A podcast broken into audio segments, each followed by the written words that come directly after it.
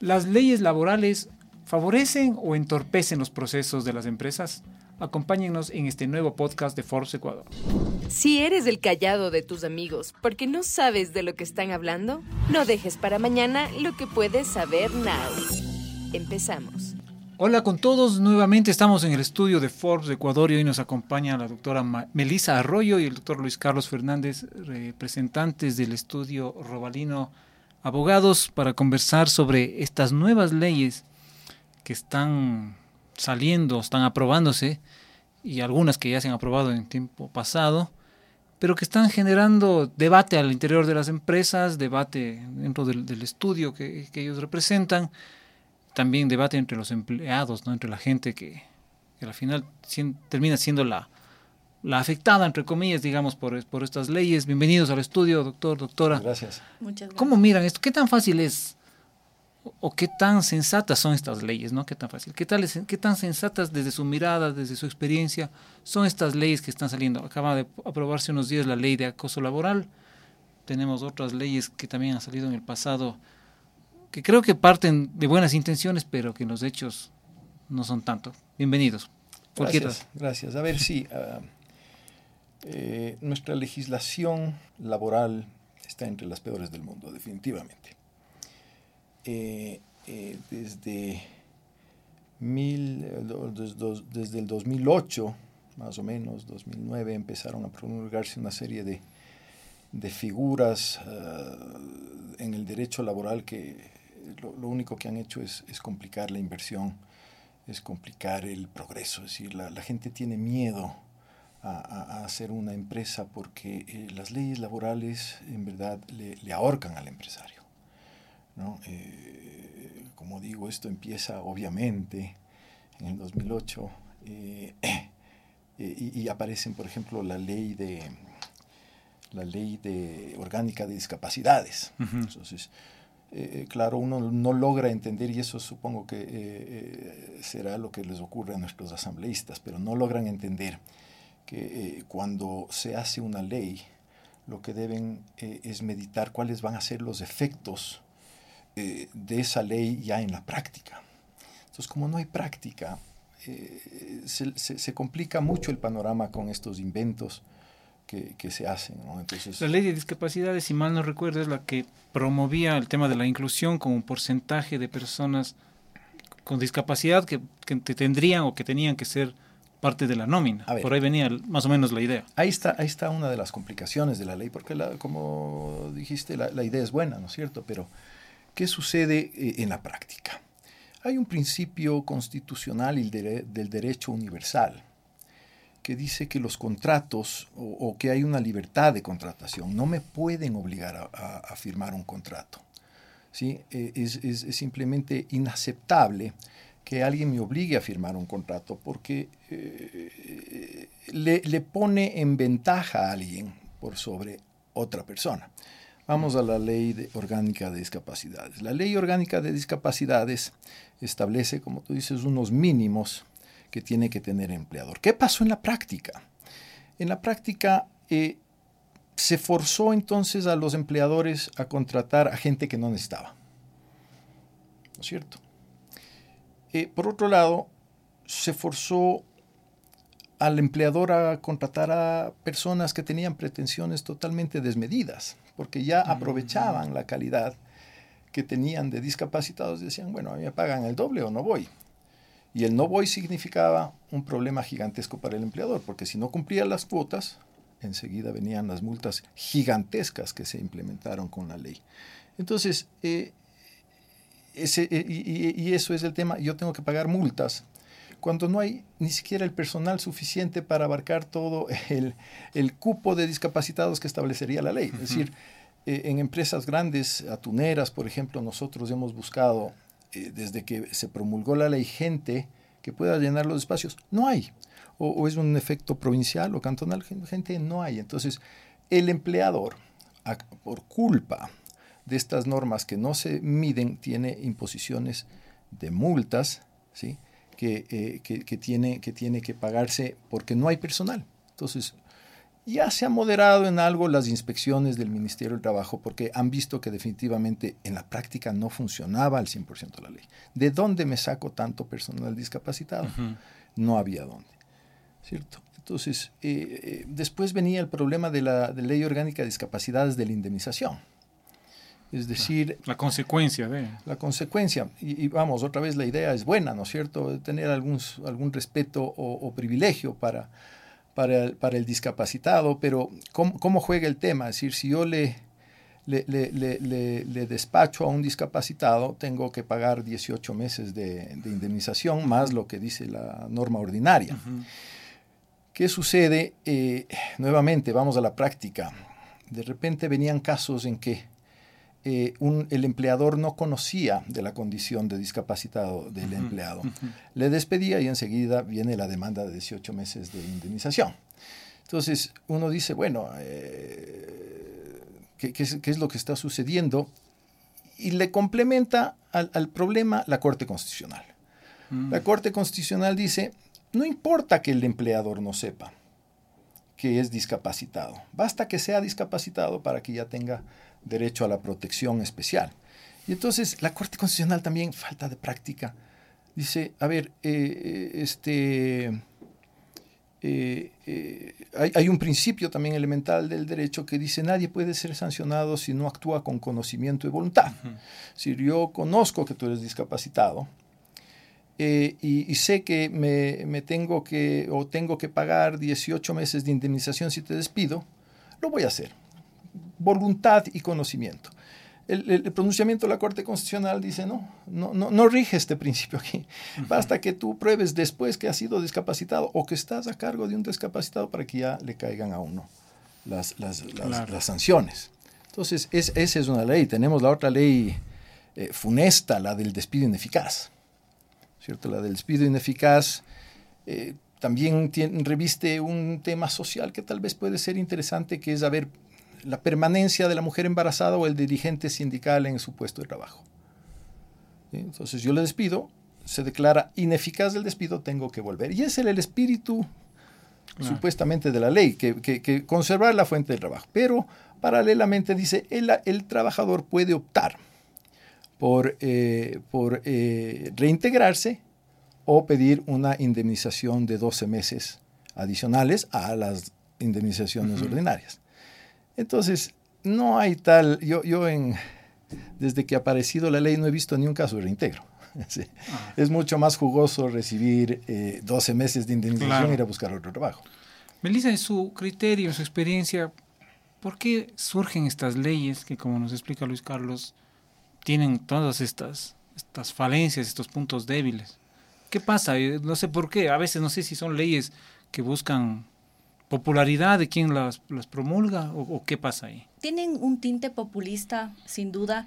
Sin embargo, como bien le hemos dicho, no tienen un, un, contexto, un contexto práctico de lo que sucede en la realidad con los empleadores. Eso hace que incluso en lugar de beneficiar la contratación de, este tipo de, o este grupo vulnerable o estas, o estas mujeres embarazadas en periodo de lactancia, hace incluso mucho más complicado el acceso al trabajo, porque tú como empleador sabes que vas a tener una serie de indemnizaciones adicionales o simplemente vas a tener que indemnizar a una persona que tiene discapacidad o que estuvo a cargo de una persona con discapacidad que tal vez ni siquiera tú conocías de esa discapacidad. Pero al momento en el que llega la liquidación o el momento en el que efectivamente eh, realizaste el despido, ya ellos mismos te hacen, te hacen conocedor de, mire, yo, es, yo tenía una persona a cargo con discapacidad, no notifique, pero no es necesario la notificación. Y muchas veces este grupo de, de, trabajadores o, o, las personas que ya saben cuáles van a ser las indemnizaciones, etcétera, buscan de hecho incluso a veces el tener un, dar un brindar un trabajo no no adecuado o dar un mal trabajo para que efectivamente incurran los empleadores en realizar eh, los despidos para de alguna manera aprovecharse de, de, la, de la, ley. Necesariamente, necesariamente es, es, es, lo que ha venido ocurriendo en la práctica. Nosotros somos litigantes, vamos a muchísimos juicios laborales y eso es lo que hay. Yo creo que mientras les escucho estaba pensando, digamos, estas leyes como que promueven o buscan un mundo ideal, pero lo ideal a veces no existe, ¿no? Me parece. Ideal versus práctico. Hay que, hay que ponerle una balanza. Es, totalmente diferente. O sea, los casos que vemos nosotros ya en el día a día es, simplemente para ahuyentar a la inversión, ahuyentar a, creación de fuentes de, trabajo. No interesa casi. La, la, la, relación que hay entre Ecuador y Colombia, nuestro vecino Perú, de inversión extranjera. Sí, sí, es, abismal la diferencia. Abismal, abismal.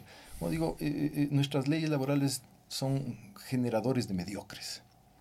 Están destinadas para generar mediocres. Es lo que buscan y es parte de lo que dice. Un mercado laboral mediocre. Mercado laboral mediocre. A ver, está por salir, eh, se aprobó el día de ayer la ley de eh, acoso La ley de acoso laboral. La ley de acoso laboral es otra muestra de que el legislador no tiene idea.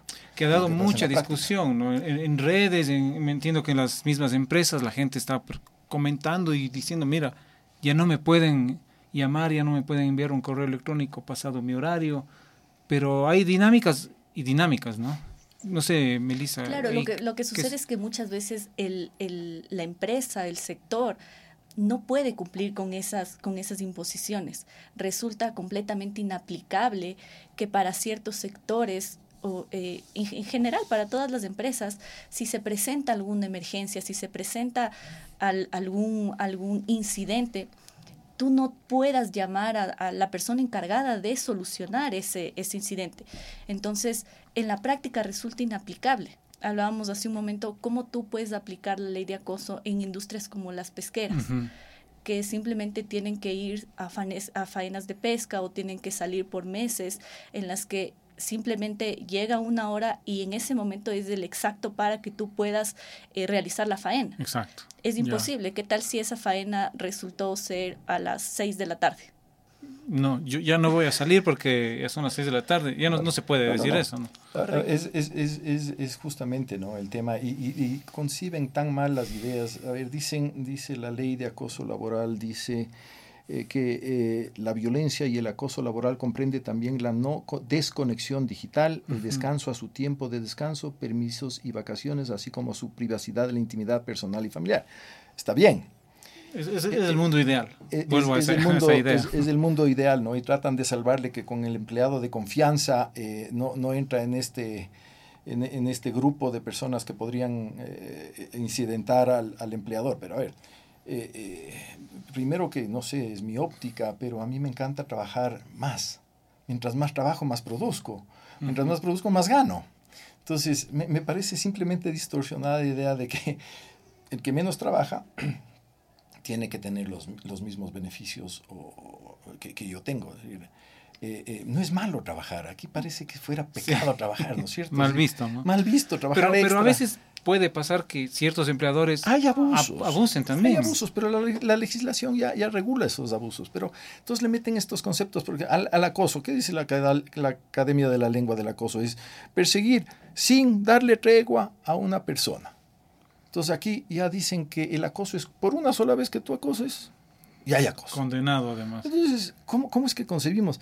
No tienen idea los legisladores, por lo que veo, de que esto están sometiéndolo a los inspectores de trabajo con todo el respeto, pero los, los inspectores del trabajo son gente muy poco preparada como para poder distinguir si, si es que cabe o no, pues eh, que se declare un acoso. Es decir, eh, Porque ¿cómo, me parece, ¿no?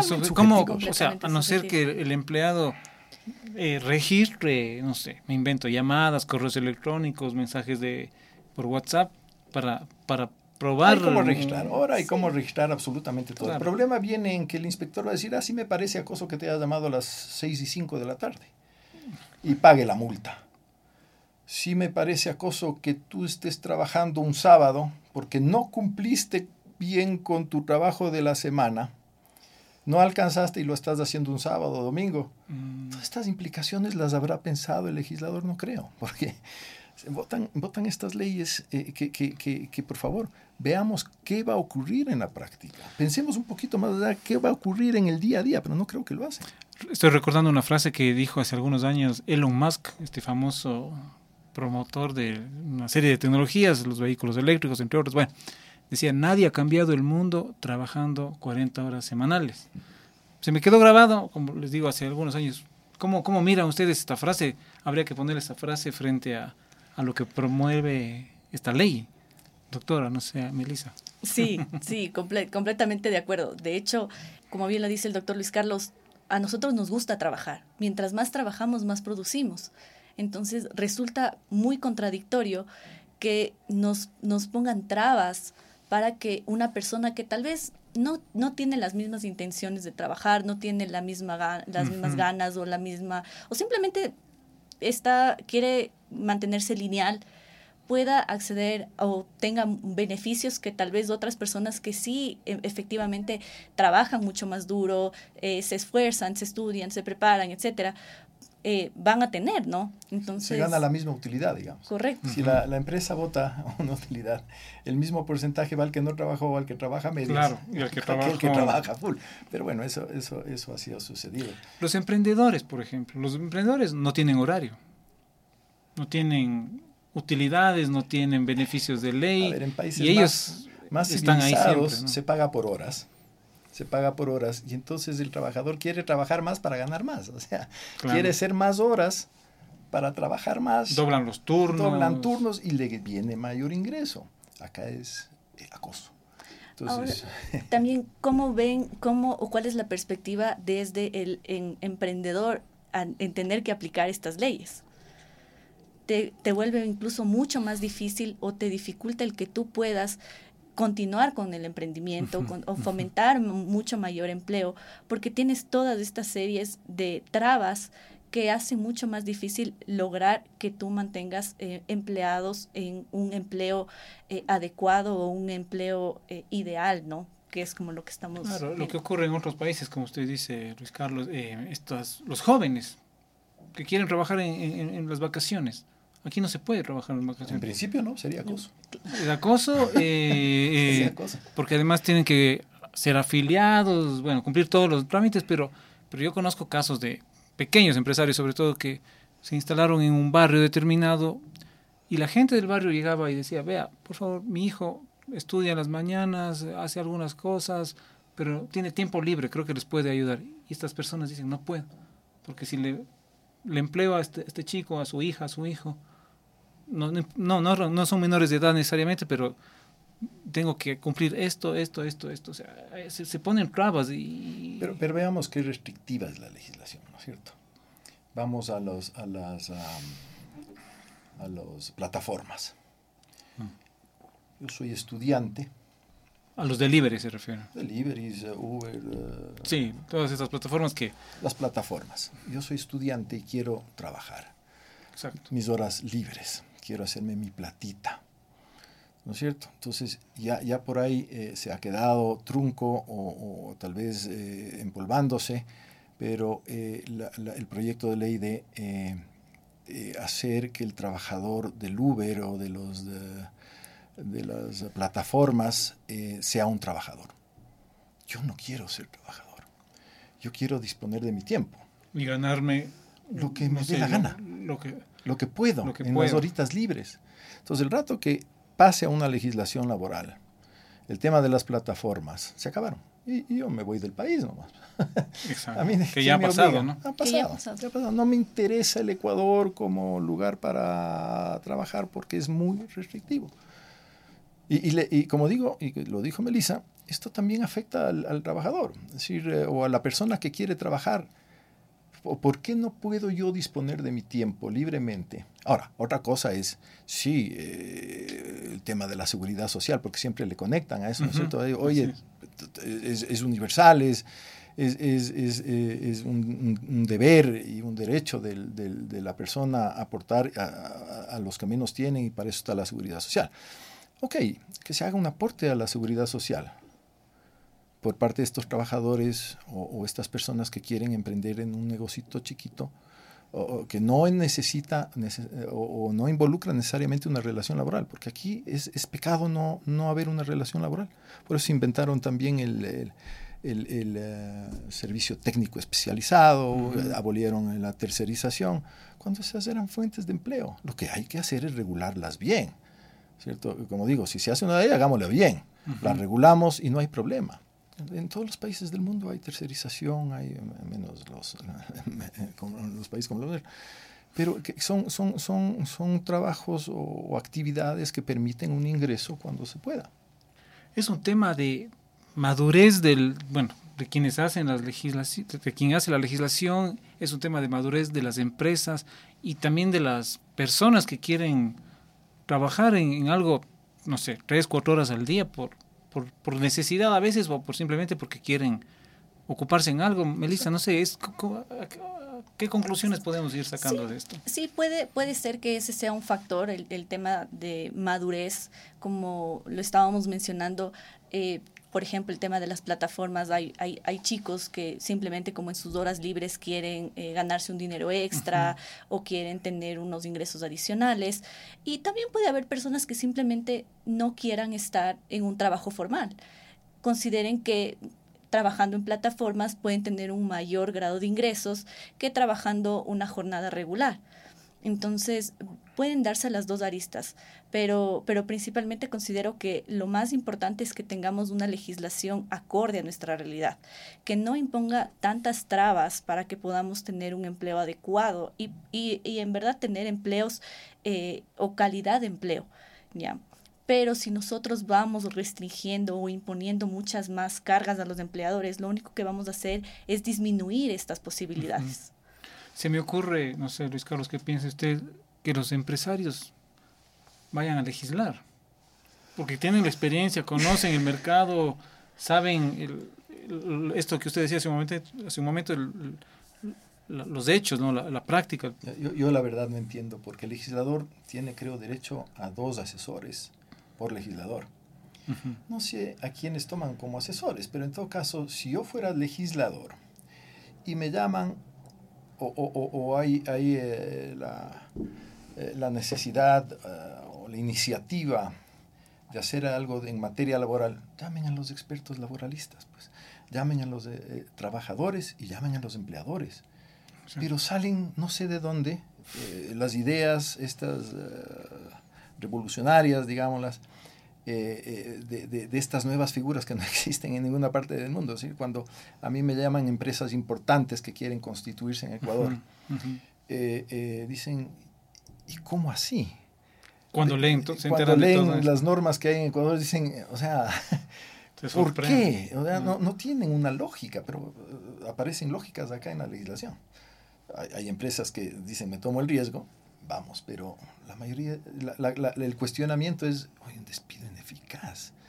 El, el, el, tema de los discapacitados, que si no sabes... Figuras que no están en, otros, en otras realidades. Hay, hay, normas, nada nuevo hay bajo el sol.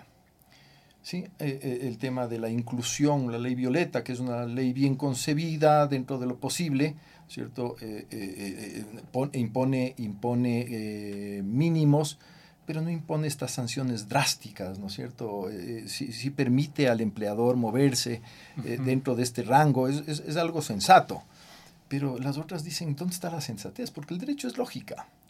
El derecho nace de la lógica y, y, de cómo avanza la civilización. Aquí vamos retrocediendo. Nuestro código es de 1938, del gobierno del general Enríquez, socialista. Estamos cerca del siglo, un poco, del siglo. Y, las reformas que han habido en pro del trabajo o del empleador, de, fomentar el trabajo, ha sido una, que está por ahí votada y de la cual eh, de alguna manera se, se valen en temas de contratación colectiva.